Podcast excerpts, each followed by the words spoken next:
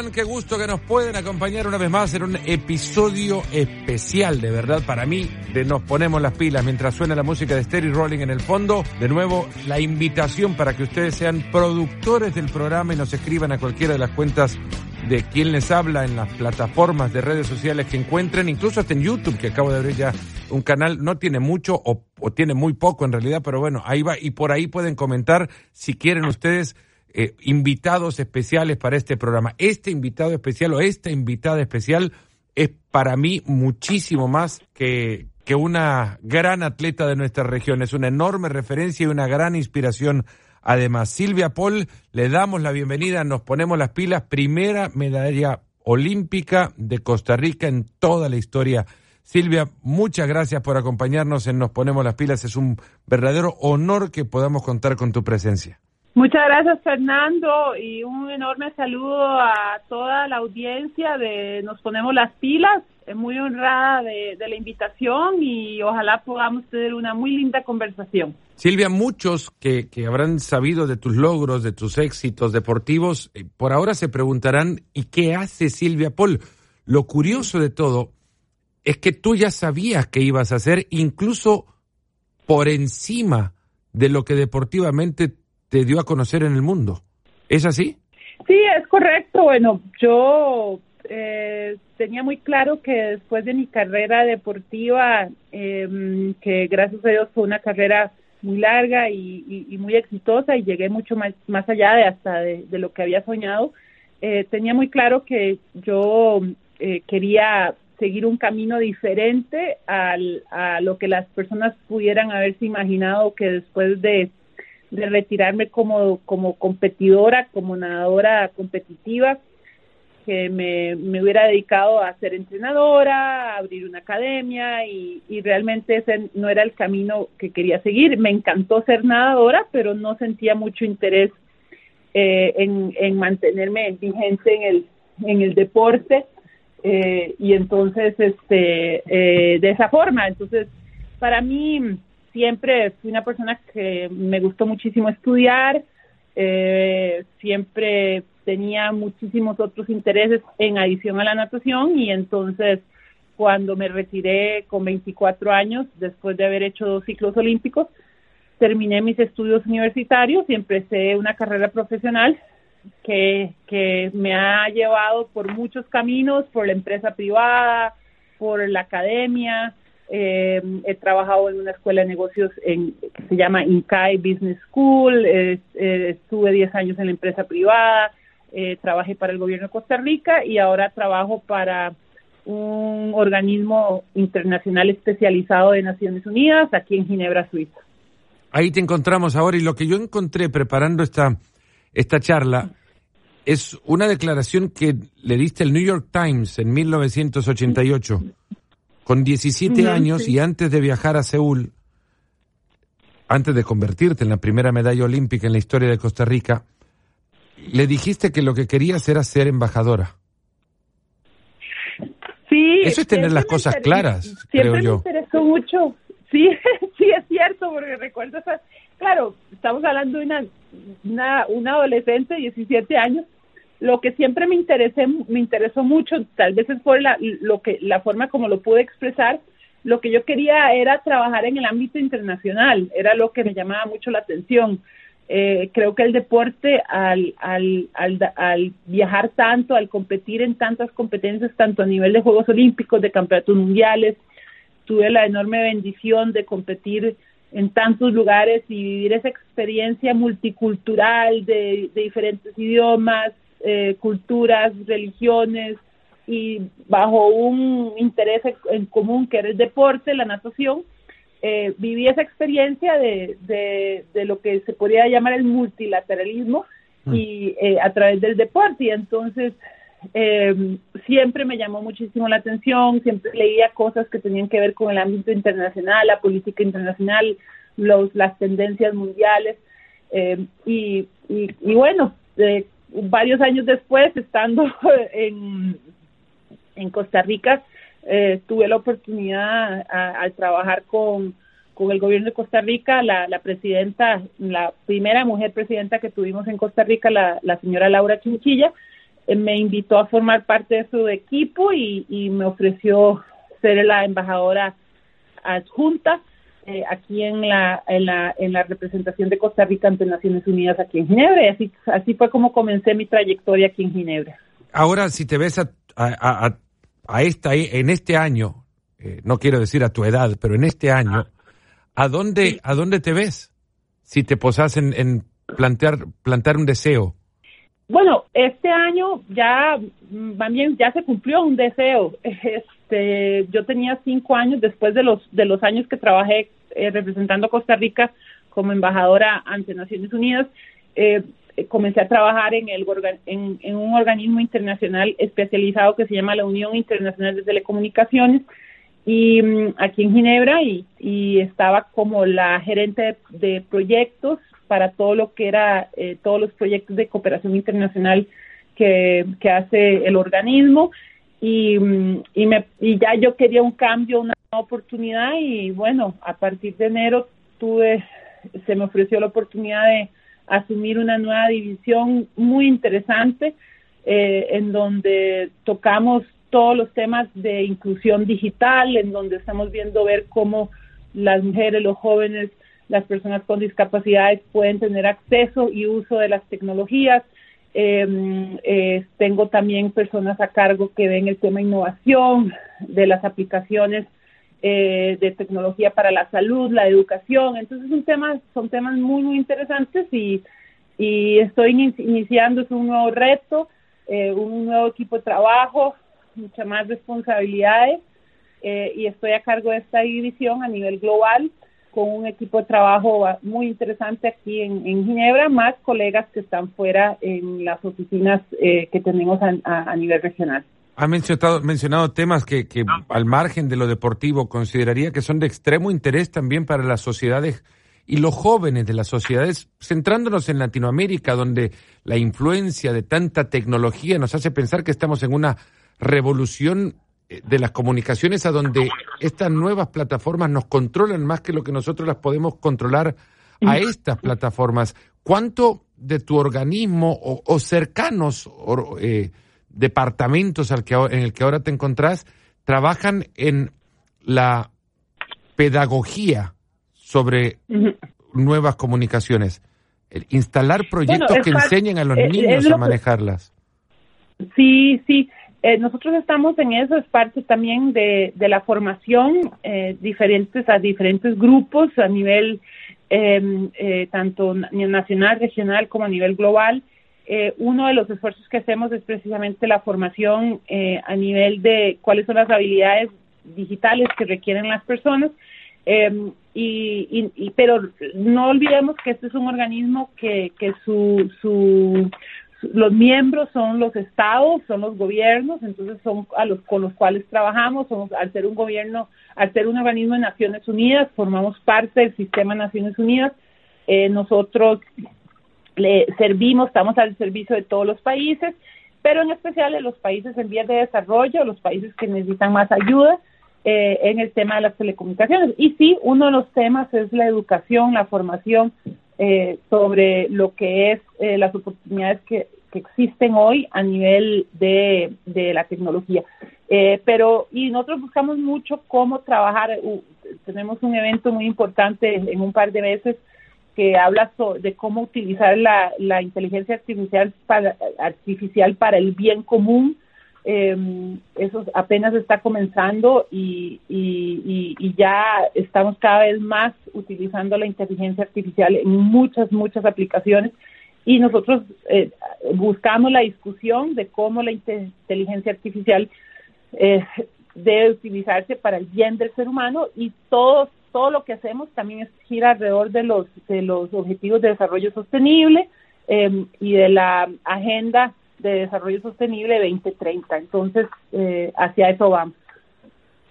La, alfabetización mediática, esa era la palabra que quería buscar antes también, y creo que es un punto tan necesario, sobre todo en nuestro continente americano. Esto lo escuchan, en, eh, aquel que entienda castellano lo, escucha, y quien le guste el tema lo escucha también, pero eh, es un tema que a, mí puntualmente me llama mucho la atención y, que me interesaría se tratara con mayor seriedad en, en aquellos órganos públicos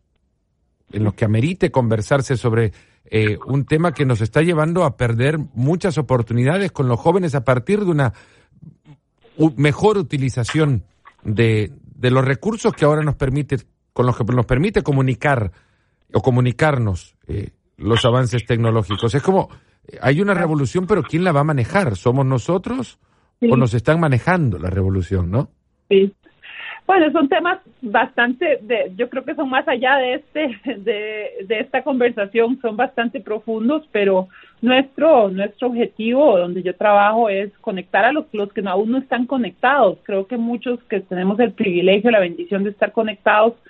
eh, al Internet, eh, tener acceso a las tecnologías, a la información a través de, de del Internet, eh, es, estamos ya bastante acostumbrados a eso, pero de acuerdo a las estadísticas que tenemos, todavía más o menos la mitad de la población mundial no está conectada ni siquiera y no tiene acceso a los servicios digitales, a la economía digital, no tiene acceso a um, servicios de salud, servicios financieros a través de medios digitales. Entonces, eh, eh, hay muchas cosas muy buenas que,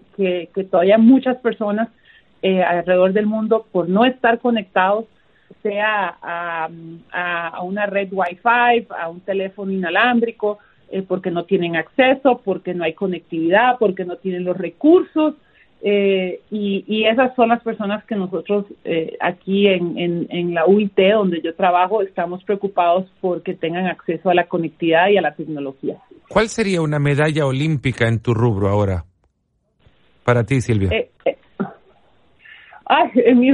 Pues yo, yo siento que, que ¿Con qué, te, ¿con qué creerías que has... trabajo, dice usted, o a nivel de... No, no, en tu trabajo, ¿qué considerarías que se podría conseguir, logrando eh, ese objetivo,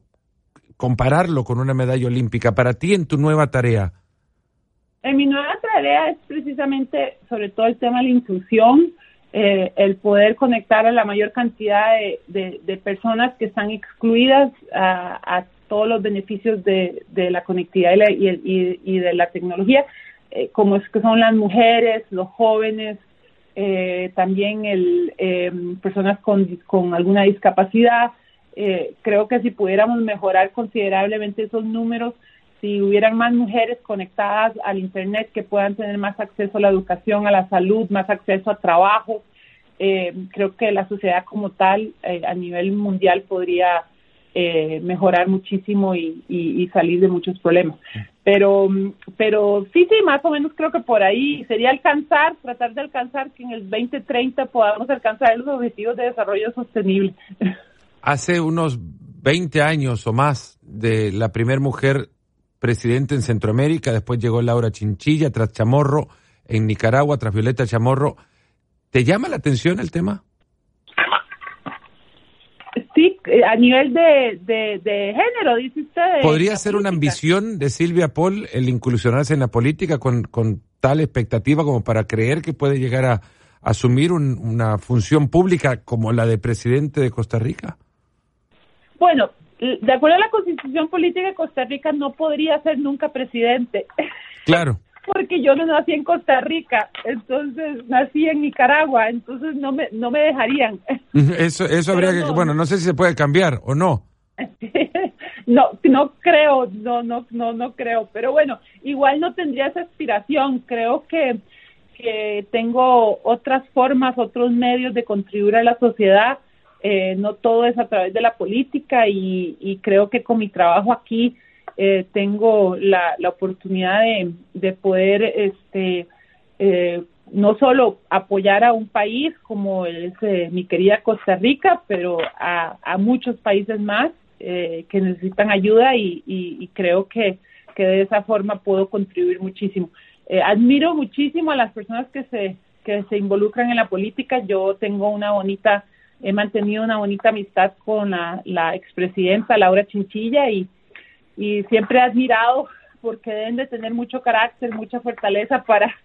eh, aguantar las presiones y, todo lo que exige estar en un puesto como ese. ¿La, ¿La, natación te sirvió para adaptarte en ese proceso de, inmigración a, un, a una nueva sociedad, a un nuevo país? yo creo que, bueno, la natación me preparó para muchísimas cosas. Yo, yo siempre agradezco muchísimo a la vida, a Dios, a mi familia, el haber caído en la natación por accidente, porque en mi, familia no hay ninguna historia de, ningún deportista de alto rendimiento y nosotras caímos, tanto mi hermana y yo, en la natación por accidente después de que nosotras migramos de Nicaragua eh, en el año 79 por la guerra que, que, se inició ahí en, en, Nicaragua. Entonces fuimos a dar a Costa Rica y así fuimos a dar a la natación. Entonces eh, el deporte realmente me ha formado como ser humano eh, para muchísimas cosas eh, y creo que precisamente esas experiencias de, de competir fuera en, los años 80, que, estamos hablando también, no era tan tan común viajar como lo es ahora, que es tan fácil viajar y poder compartir y tener acceso a información de, de tantos lugares, tantos países. El solo hecho de yo viajar, interactuar con tanta gente, me dio una perspectiva muy interesante y, pero, pero la natación me, me formó en todo sentido. Yo siempre he dicho que, que las, las lecciones de vida que yo aprendí gracias al deporte las he aplicado en cada actividad de mi vida. Algunas cosas las he hecho bien, algunas otras no tan bien, pero siempre con, con la misma receta de, de tratar de hacer las cosas, dar mi máximo esfuerzo, eh, planificar, trabajar a, mediano largo plazo, tener objetivos, ser perseverante, eh, luchar, aprender de mis triunfos, también aprender de mis fracasos y, todas esas lecciones de vida, eh, trabajar en equipo, todo eso gracias a la natación las aprendí y las aplico a todo lo que hago, incluso el trabajo que tengo aquí en, Ginebra. Recuerdo haber llegado a San José una vez y, no mucho tiempo después de, tu medalla olímpica, eh, antes de la medalla de oro de Claudia, y alguien en el, en el auto cuando íbamos manejando me decía, ahí está la piscina de las Pol. ¿Cómo era la piscina de las Pol? Porque era parecía la única piscina en San José y hasta un, un, un lugar de un eh, atractivo turístico, al menos la mención era esa, como te estoy enseñando San José, y esa es la piscina de Paul, acá se entrenan. Bueno, era la, me imagino entonces, si era donde entrenábamos, era la piscina del, del Club Cariari, que, que ahí entrenamos eh, toda nuestra vida y, y sigo cuando regreso a Costa Rica a pasar unos días de vacaciones, siempre voy a nadar a, a, mi piscina eh, mm. y bueno, la recuerdo con, con muchísimo cariño y, y con mucho aprecio, eh, a pesar de que no era la, no tenía la piscina con las mejores facilidades, era una piscina de agua fría, eh, tenía mucho oleaje, pero era de las pocas piscinas de 50 metros que habían en San José. Eh, pero pero hay más piscinas en, en, Costa Rica. Algunas sí llevan el nombre mío y el nombre de mi hermana, literalmente, eh, por en diferentes partes del país, pero la que nosotros usábamos para entrenar era la del, Club Cariari. ¿Y qué es lo que ves cuando la ves ahora, esa piscina? Francisco Rivas decía, no están hechas para, o no estaban hechas para ser grandes nadadoras ustedes. Sí, bueno, eh, eh, él siempre dijo que nunca, desde el principio cuando él nos, nos vio, yo tenía nueve años, mi hermana tenía este siete años, que él haya podido decir, mira, sí, tienen un tan talento innato y, y que haya podido detectar desde un principio que íbamos a tener los resultados que llegamos a tener. Eh, pero eso a mí me encanta esa historia, esa parte de la historia, porque siempre la gente es muy fácil justificar y decir, ah, es que ellas ganaron porque traen ya el talento, ganaron porque traen sangre alemana, ganaron porque son altas, ganaron por mil excusas y, y, nadie quiere reconocer que tal vez fue porque entrenábamos cuatro o cinco horas diarias, porque nunca faltábamos a entrenar, eh, porque éramos las que entrenábamos más duro y, y, es muy fácil eh, justificar esa parte, ¿verdad? Y entonces este Francisco eh, sí en alguna ocasión eh, se dejó decir que nosotros no éramos las que teníamos más talento, pero pero el talento lo lleva a uno hasta cierto punto. Eh, algo de tan, el talento hay que tener, pero no es el factor que, que hace la diferencia eh, a nivel de, de ya de ganar una medalla. Y la piscina me trae solo bonitos recuerdos cuando la veo y cuando nado en la piscina. Claro, no tengo jamás ni la condición física ni la ni las habilidades que tenía hace 25 años, pero siempre disfruto mucho nadar y nado varias veces por semana. Decía, eh, bueno, se dice que para ganar hay que sufrir. Y, esa piscina te habrá hecho sufrir muchas veces también. Sí, sufrí en el sentido de que a mí, digamos, nunca me gustó usar la palabra sacrificio. Sufrir en el sentido de que sí, dolió, lloré, eh, lloré muchas veces, me dolió muchas veces, eh, me sentí mal muchas veces, eh, entrené enferma, entrené lesionada, a veces anímicamente no siempre estaba positiva. Claro que sí, tuve que hacer esfuerzos hasta lo que la gente podría decir sobrehumanos para poder llegar a, a, tener la condición y, y obtener los resultados que llegué a tener. yo creo que pero no me gusta mucho la palabra ni sacrificio ni sufrimiento porque suena como a que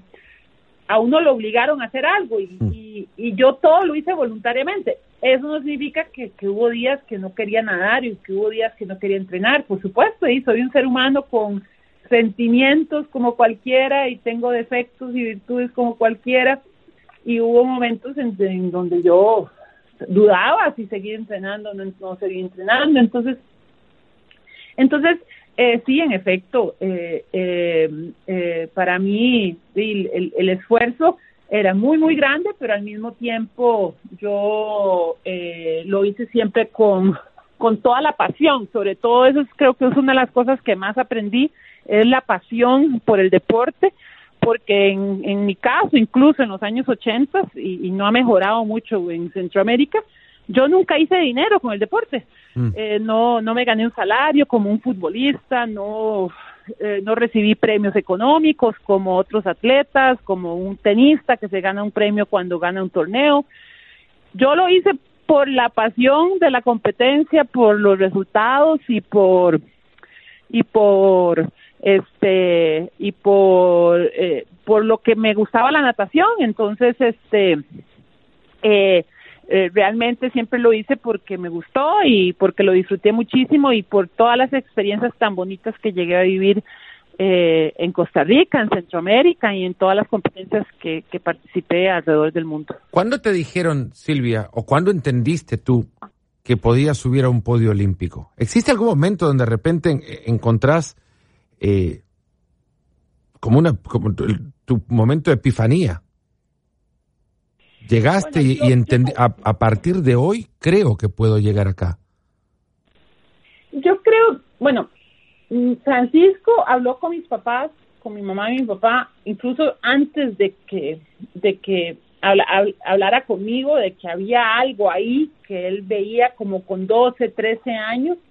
porque ahí fue, se empezó a planear eh, Seúl como en el año 82, empezaron a, a, a proyectar hacia Seúl 88 y entonces eh, mis em, eh, mis papás, todavía vivía, mi papá, mi papá falleció en mayo del 83 y, y hicieron un pequeño plan eh, para Francisco, mi entrenador, más o menos les dijo que qué se requería y, y entonces eh, de lo que él pensaba en aquella época, lo que se iba a necesitar para llegar a Seúl. Pero a mí yo creo que ya ser como consciente del sueño de ir hacia donde fue más o menos por la Olimpiada del 84 de Los Ángeles, donde yo vi que Francisco Rivas fue con otros nadadores, ya fui como más consciente de los juegos, yo incluso eh, mis tiempos en esa época, en el 84, me hubieran clasificado para ir a, la Olimpiada de Los Ángeles, pero estaba tan, tan niña que el mismo Francisco decía que, que no tenía la experiencia eh, emocional y la, y la madurez mental para poder enfrentar unos Juegos Olímpicos. Entonces, eh, pero creo que ya soñar con los Juegos y pensar en esa meta, creo como, como en el año 83, con 13 años más o menos, eh, fue donde, donde la semilla ya empezó a germinar y, y, y en dirección hacia, hacia Seúl 88 hubo mucho eh, acompañamiento, sombra, porque no creo que sea una compañía deseada de, los cuestionamientos que antes mencionabas, aquellas, eh, no quiero llamarlos reclamos tampoco, pero eh, qué crítica, es que no sé ni cómo de referirme al, hecho de que digan, no, pues, restarte méritos a tus triunfos porque habían nacido en Nicaragua o de padres eh, alemanes, como antes lo decías. En Santiago de los Caballeros incluso llegaron a decir que estabas casada para obtener naturalización. Sí. Los Juegos Centroamericanos y del Caribe del 86, para quien no, no ubica Santiago de los Caballeros en la República Dominicana, a donde ganaste, creo que más medallas tú de lo que Costa Rica ha tenido en su historia en los Juegos Centroamericanos y del Caribe. Bueno, en ese momento sí, ya se han ganado un par de medallas más a nivel de Centroamérica, pero en un solo tiro y tantas medallas a la vez. Sí, gané 10 medallas de oro y, y había roto los, los, en todos los eventos se rompieron los, los, el récord eh, centroamericano y el Caribe de los Juegos. Eh, sí, pero es, es, es, el ser humano es muy extraño en el querer justificar eh, eh resultados eh, y no querer entender que al final de cuentas que para llegar a, a, niveles olímpicos, para llegar a, obtener ese tipo de, de, competencias y de resultados, hay que entrenar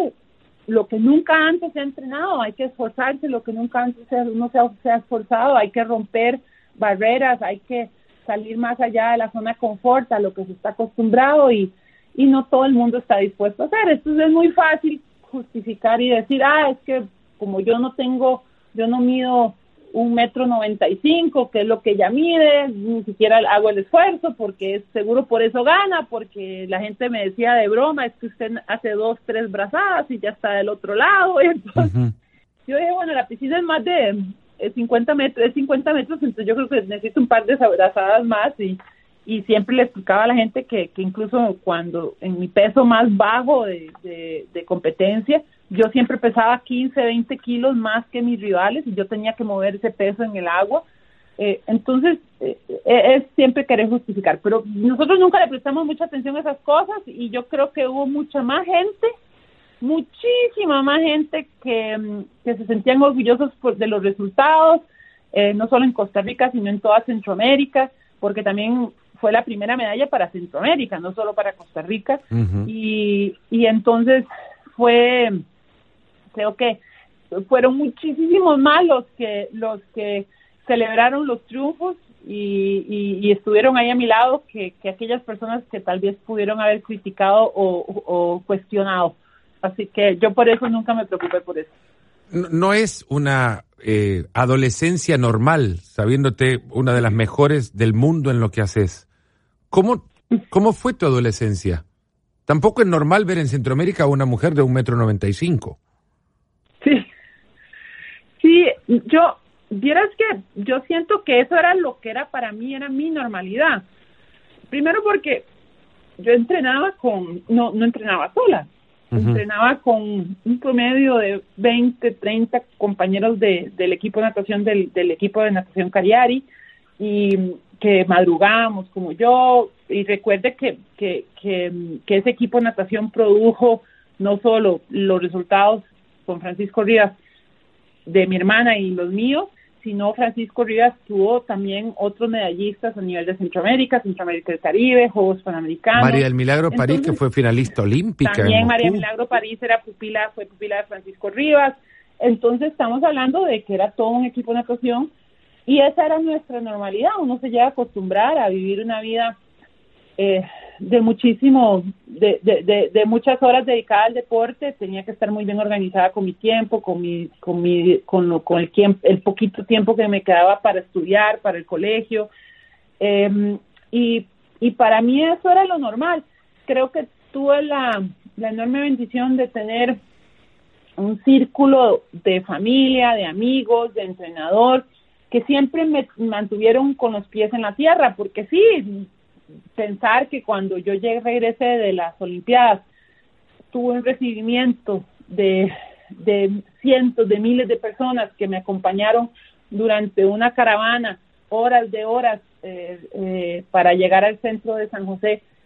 Para una persona de 18 años eso puede ser mucho y puede ser eh, un poco difícil de digerir, pero creo que siempre me ayudó que tuve mi mamá, que es, mi, para mí la persona más especial, es mi heroína, gracias a ella soy la persona que soy. Eh, mi papá murió muy joven, pero fue un gran papá. Eh, eh, siempre mi mamá y mi familia nos, me, tuvieron con los pies bien puestos en la tierra. Mi mamá bromeaba y me decía, bueno, aunque tenga una medalla olímpica, vaya porque tiene que sacar la basura, tiene que arreglar su cuarto. Entonces, ¿Te lo dijo así? ¿Te mandó a arreglar las camas con medallista olímpica y te mandó a arreglar la cama? arreglar la cama, sacar la basura como cualquiera. Incluso Francisco siempre me decía, precisamente porque usted es la medallista olímpica, usted tiene que dar el ejemplo, usted tiene que ser la primera en ayudar, la primera en, en, en, en, trabajar con el equipo, en limpiar algo, en arreglar algo. Usted más bien no puede verse como que usted le están dando privilegios. Entonces él, él, él, él le dio vuelta a las cosas y me decía, más bien al ser el ejemplo, todo el mundo se va a fijar en usted, usted tiene que ser la, siempre estar ubicada, siempre tener los pies en, la tierra y, y creo que es ese círculo de gente alrededor mío me mantuvo eh, siempre muy muy ubicada y que las cosas nunca se me subieran a la cabeza y que no me confundiera con los resultados y con y con las cosas que con las experiencias que estaba viendo lo que para mí fue un poco difícil fue, yo llevé muchos años una adolescencia o una vida muy protegida en el sentido de que mi, mi vida era entrenar y estudiar, entrenar y estudiar. Yo no fui, no, yo fui por primera vez a una discoteca con 23 años, 24 años, por primera vez fui a un concierto de música con 24 años. Eh, eh, por primera vez fui a tomarme un vinito como con 25 años, entonces entrar al mundo normal, que tal vez la gente estaba más acostumbrada, em, eh, para mí sí fue un cambio importante cuando me retiré de la natación con 24 años, pero también tuve la enorme suerte que en la universidad encontré un lindo círculo de amigos que me ayudaron mucho a hacer esa transición entendieron que yo venía de un mundo, que yo venía a vivir en una burbuja de agua muchos años y, y que, necesitaba una transición a, a, una vida, digamos, más normal y, y, tuve la enorme bendición de tener grandes amigos que siguen siendo mis amigos hoy y, y entonces eh, eh, poder hacer esa transición. Pero sí, tuve una adolescencia que para mí eso era lo normal, era normal levantarme a las 3 de la mañana para ir a entrenar eh, dos horas antes del colegio, era normal entrenar cuatro o cinco horas al día, eso era mi vida y, y, tal vez a otras personas les hubiera parecido una locura. Sobre todo yo tuve gente que me acuerdo que me preguntaba por qué yo lo hacía, porque no entendían que yo estuviera dispuesta a levantarme a las tres de la mañana para entrenar de cuatro a seis de la mañana antes de ir al colegio en una actividad que además ni siquiera me pagaban un salario, que además mi mamá me tenía que pagar mis viajes, tenía que pagarme mi, comprarme mis vestidos de baño, pagarme mis gastos, pagar mi entrenador, eh, y, y, la, la gente no entendía por qué yo tenía tanta pasión por eso, y, y bueno, uno se llega a enamorar de ciertas cosas, y, y yo me apasioné mucho por la natación y lo disfruté muchísimo, y, y estuve dispuesta a hacer esos esfuerzos. ¿A dónde tienes la medalla de plata? Eh, está en la casa de mi mamá. Yo, mi mamá. Yo siempre he dicho, todas mis medallas y todos mis, mis trofeos siempre se quedaron en la casa de mi mamá. Hay que tener otra casa para, para guardar todo. son 10 medallas en los centroamericanos y del Caribe del 86, 8 medallas en los panamericanos. La medalla de, ¿Cuántas paredes tenés ocupadas con medallas en la casa de tu mamá? Bueno, algunas, sí, ya hay algunas, hay muchas paredes ocupadas, sí, con trofeos, medallas, fotografías, eh, sí. No todas las medallas están colgadas, puedo decir. Eh, estadísticamente, yo gané más de 600 medallas de oro a nivel estadístico, pero físicamente yo he regalado muchas medallas. Entonces, eh, yo creo que si acaso me quedan la mitad porque fui mucho a actividades en colegios, en, con jóvenes, con niños, y siempre tuve la costumbre de llevarme una medalla y regalarla y hmm. para motivar a los niños. Yo decía, hace más una medalla en una en una escuela, eh, tal vez con un niño que si tal vez eso lo va a motivar para que estudie, para que haga deporte, para que lleve una vida sana, eh, que estar en una caja, en, en, un cuarto en mi casa. Entonces eh, pensé que, que, que, que, iba a ser más productiva y además eso no, iba a quitarme ningún mérito, ni quitarme ningún resultado, ni nada. Los números ahí están y, y el hecho que físicamente ya no tenga todas mis medallas no cambia nada. Silvia, cuando, si te pido que toques la pared, después de, de 200, bueno, 199 metros, tocar la pared en la piscina olímpica de Seúl, te quitas los, los lentes y miras a la pantalla, ¿qué ves? Sí. ¿Y qué sentiste? Eh, bueno, vi el resultado, pero no lo creía, entonces fue varias veces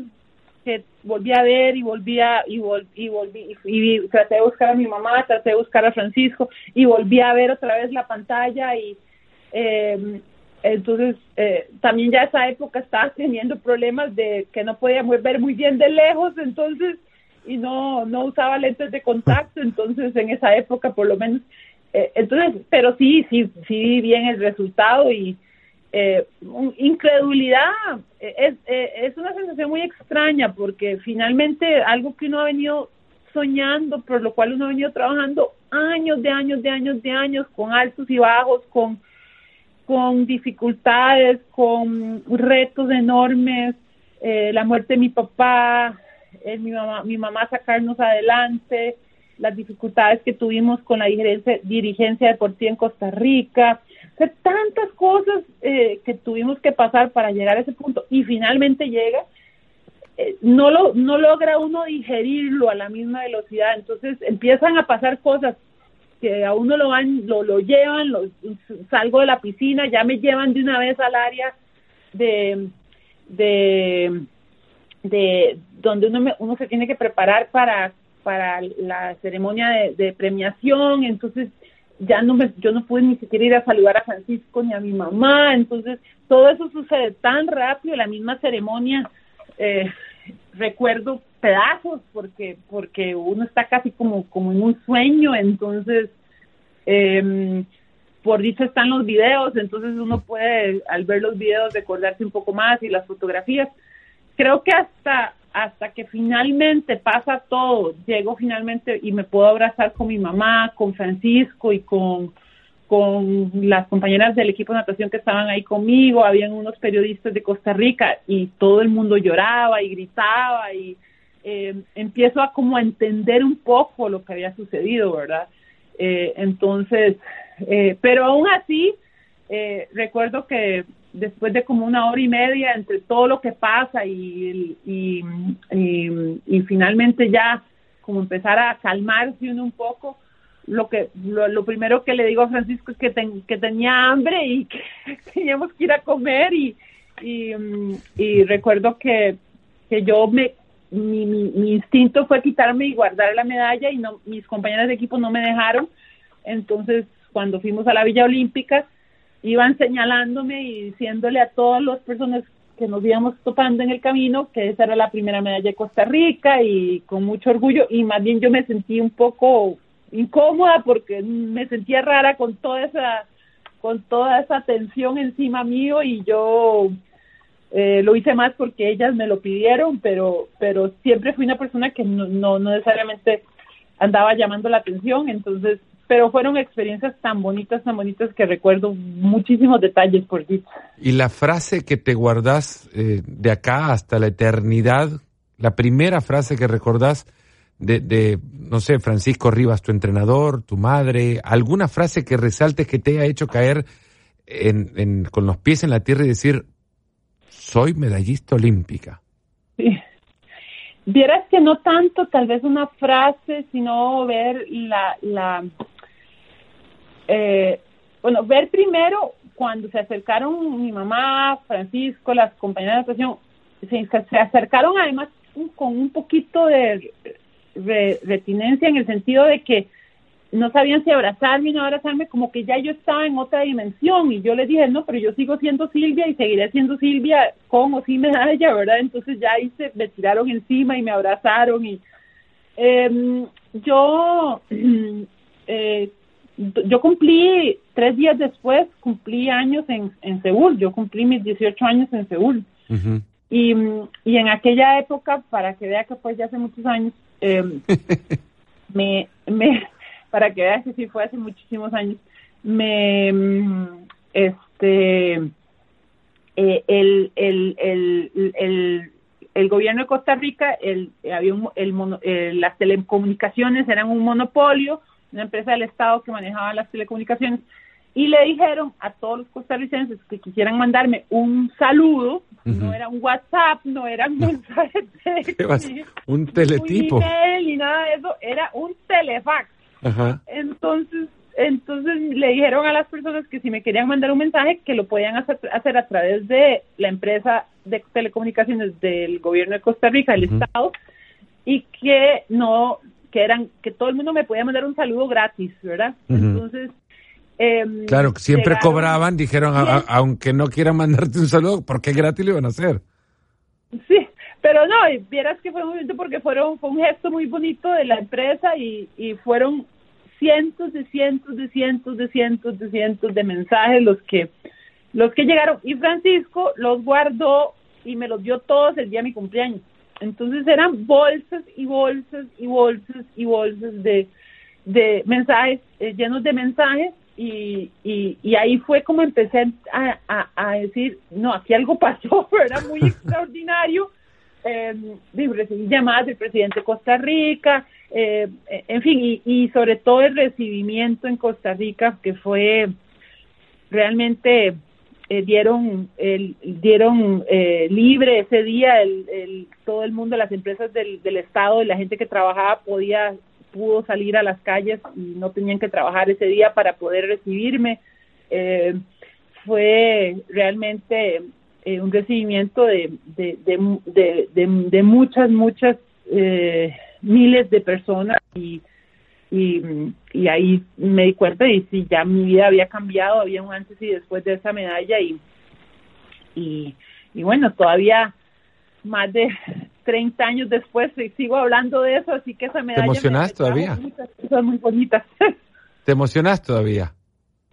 Ah, sí, claro. Sobre todo, Fernando, porque uno con la edad, conforme uno, no es que yo a esa edad no lo haya valorado, pero tenía la perspectiva de una muchacha de 17 años. Claro. Entonces mi horizonte era muy era limitado, era de una niña de con poca experiencia y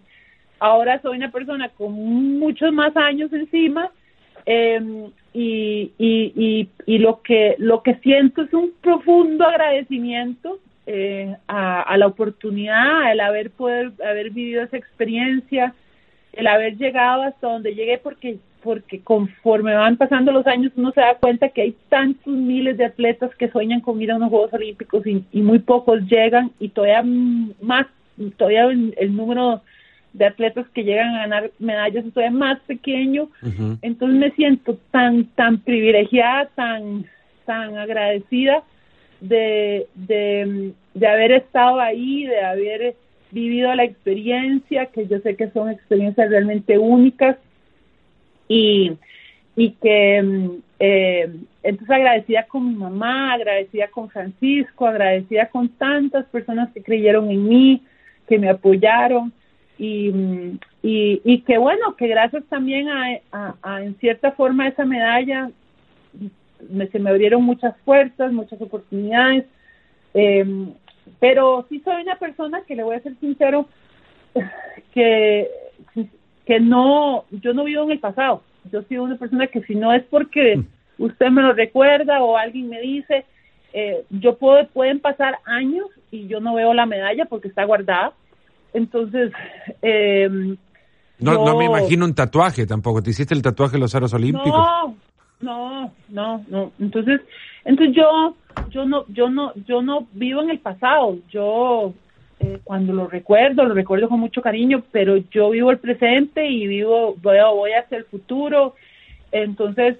eh, yo no soy de las personas que anda sacando eso y diciendo, incluso aquí en el trabajo me pasa que la gente sabe, entonces hay veces hay gente que se lo menciona a otra persona y dice, vos sabés, sabes que ella es medallista olímpica, yo no soy la que lo anda diciendo, porque no es mi naturaleza. Silvia, tampoco me da la eh, sensación... Más, bien me da pena. No sos, no sos, eh, sin conocerte mucho, eh, pero no das la sensación de ser una persona que guarde rencores tampoco. Y, Para nada. Y te iba a preguntar. un par de días y, después se me olvida. Bueno, se te. E, el deporte tuyo vivía en esos momentos una, una realidad que también sirve como ejemplo para nuestra juventud de hoy, mencionarla y no esconderla debajo del tapete, por mucho que yo entendería perfectamente que a ti no te cause ningún rencor saber que quien ganó la medalla de oro años después apareció en un reporte en el que se mencionaba que había sido parte de un programa de dopaje de Estado en Alemania del Este. Sí, correcto. No, para nada. ¿Te sentís robada? Eh, fue... ¿Perdón? ¿Te sentís robada? No, para nada. Yo creo que la sensación hubiera sido exactamente la misma, oro, plata o bronce, cualquier color de medalla. El solo hecho de estar entre esos tres primeros lugares no, vieras que no es algo que en, eh, solo porque, digamos, personas como usted o alguien, o a veces veo un programa o alguien me pregunta y cuando yo les digo en cuál Olimpiada fui en las que competí, porque fue tanto Seúl como Barcelona, eh, ah, dicen, va, pero por eso fue la época de las alemanas orientales. Yo dije, sí, entonces se quedan. Ah, pero entonces su medalla hubiera podido ser oro, tal vez. Dije yo, no sé, es que... ¿No piensa quizás si, si me entrenaba más? no sé me das, me das la, sensación de haber, creo, contemplado muchísimo más el hecho de haberte forzado un poco más para ganar igual y cuando tu rival estuviese metida en ese sistema. Sí, sí. Sí, es la realidad que yo viví, como tal vez otras personas vivieron otras realidades, y, pero no, vieras que no es algo que yo para nada ni, ni, ni, ni me arrepiento, ni me siento que él hubiera, el que hubiera pasado no, no, no, no. Eh, yo en eso, esa es la historia y, y yo me siento más que agradecida, más que, como le digo, el solo hecho de haber ido hasta los Juegos Olímpicos, que el competir, más el hecho de después de ganar una medalla, son, son realmente, y yo creo que para los chicos, incluso fue muy bonito porque después de regresar de Seúl, yo recibí muchas cartas eh, postales, cartas en aquella época, de niños sobre todo de niños, muchas, muchas cartas de niños, durante meses de meses recibí cartas y muchas eran de niños que, que además hacían dibujos y me dibujaban siempre, a pesar de que yo había ganado la medalla de plata, muchos me dibujaban en el primer lugar. Entonces, para ellos, yo creo que era igual, hubiera ganado cualquier color, los chicos y, eh, hubieran estado igual de contentos y, y, en fin, no, no, yo soy una persona que, que no guardo mucho rencor y eh, eh, vivo y, y, estoy tan orgullosa de mis logros eh, no deportivos, de mis estudios, de que tengo dos maestrías, de que estoy trabajando aquí en Ginebra. Igual lo siento como enormes, son enormes oportunidades, enormes privilegios, me siento muy bendecida de haber tenido tantas oportunidades. Igual me esforcé muchísimo, nadie me las ha regalado, estoy aquí por mi trabajo, no porque me, por, porque aquí en Ginebra a nadie le importa que, uno se haya ganado una medalla olímpica, es el trabajo lo que lo que importa. Y entonces, este, eh, yo me siento tan orgullosa de esos resultados no deportivos que tal vez no tengan ninguna importancia y la gente no, no tengan ninguna relevancia para salir en un periódico o, o en un medio de comunicación, pero para mí tienen el mismo valor, la misma satisfacción por el esfuerzo realizado, por, por la meta alcanzada como la medalla.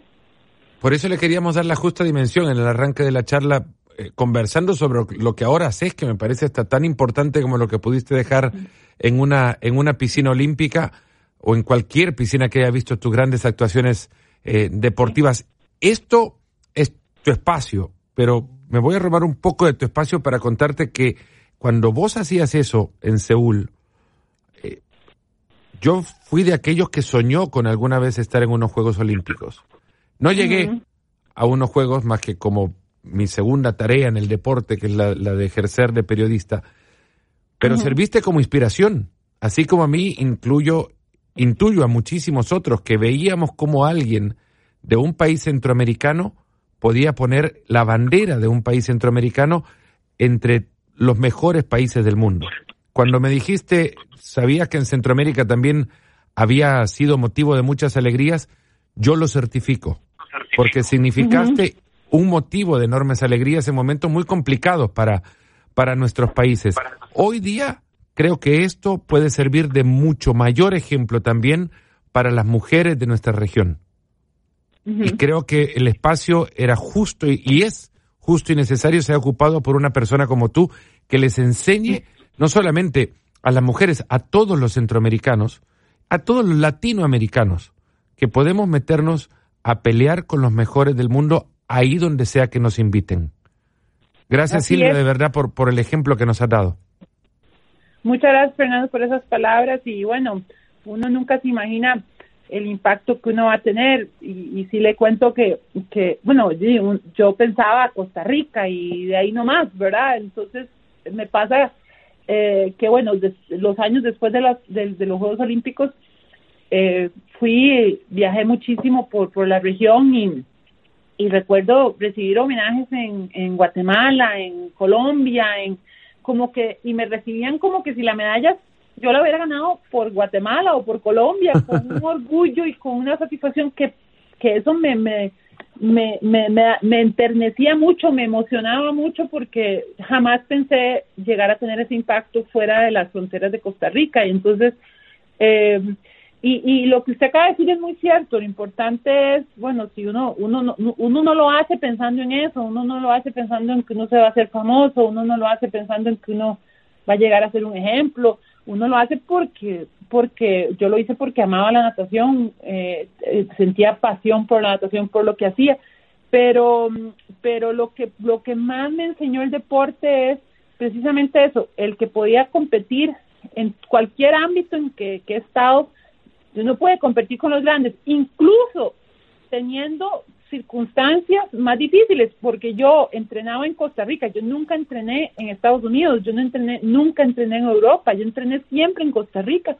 eh, en una piscina de agua fría y, y mis rivales tenían todas las facilidades, las nadadoras de Estados Unidos tenían las mejores piscinas, los mejores vestidos de baño, las mejores facilidades y yo tenía que vivir con, con una piscina tal vez no, no era la más adecuada, no tenía la misma, el mismo apoyo de la dirigencia deportiva, por ejemplo, y pero aún así pudimos derrotar a los a las grandes atletas en Europa, en Estados Unidos, y igual aquí uno a veces cree, ah, no, trabajar en, en Naciones Unidas es solo para cierto tipo de gente, que hay que esforzarse, definitivamente que hay que prepararse, por supuesto, como digo, yo yo tengo tengo mi, mis estudios, tengo dos maestrías, eh, eh, hablo cuatro idiomas, estoy preparada mm. eh, y, y me he entrenado, no es el hecho solo porque me gané una medalla, todas las puertas se me abrieron, pero al mismo tiempo me ha gustado decir, mira, sí se puede y uno puede hacer otras cosas y sobre todo en el caso de uno como atleta, lo que pasa más bien es, es un, un, pasa una, uno tiene una experiencia un poco particular y me imagino que, que usted lo, lo debe haber vivido porque habla con deportistas todo el tiempo. Cuando uno, cuando uno ha hecho un deporte de una forma tan intensa y uno ha tenido eh, un éxito importante, las personas lo encasillan a uno en esa, en ese rol. Y yo todavía, a esta fecha eh, la gente se me acerca y me dicen la nadadora. y yo tengo 25 años de no ser nadadora, ¿verdad? Entonces se refieren a mí, a la nadadora. Entonces como que les cuesta entender que yo pueda hacer otras cosas y tal vez hasta las pueda hacer bien eh, que no tengan que ver con natación. Y la gente me preguntaba, pero usted no abrió una academia, no se dedicó a ser entrenadora y cuando yo les decía que no, me dicen, pero ¿por qué? ¿No le gusta la natación? Le dije, no, a mí me encantó, me encantó ser nadadora, pero no, nunca me llamó ser, eh, nunca me llamó la atención ser entrenadora ni, ni abrir una academia. Eh, yo quería hacer otras cosas. Entonces, les, a muchos atletas también hay a veces una percepción de que no son inteligentes, de, de que no son muy hábiles fuera del deporte y más bien uno ve cada vez más, sobre todo en la empresa privada, que yo trabajé varios años en la empresa privada y trabajé en una escuela de negocios en, que usted me imagino la, la, conoce, INCAE. Sí. Eh, INCAE, eh, uno trataba mucho con, con gerentes generales a nivel de Centroamérica, a nivel regional, y, y había esta mentalidad que empezó a verse, yo la empecé a ver en los últimos 20 años, en donde muchos gerentes, CEOs decían eh, que más bien querían tener la mentalidad de un atleta, esa mentalidad de, de, la disciplina, de la perseverancia, de la lucha, la planificación, la de tener objetivos, la, la, la constancia, eh, que para tener éxitos como gerentes generales en el mundo de los negocios tenían que tener un poco la mentalidad de un atleta. Y eso es cierto. Cierto. Entonces, pero aún así, eh, eh, eh, y en el caso de uno, no solo atleta, sino además mujer, la gente a veces cree, bueno, yo solo puedo hacer cierta cierta actividad y, y cuando les he dicho que, que, mi vida es, mucho más amplia, se sorprenden creen que, no, pero si usted es la nadadora, usted se supone que era, sí, sí, yo fui la nadadora hasta los 24 años, pero después de eso he hecho muchísimas otras cosas.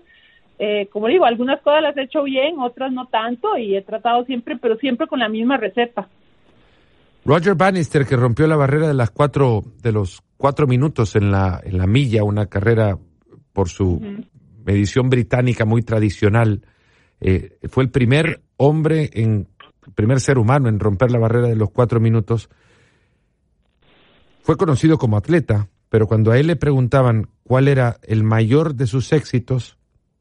en la vida, dijo que era su contribución a la medicina académica. Un gran neurólogo que,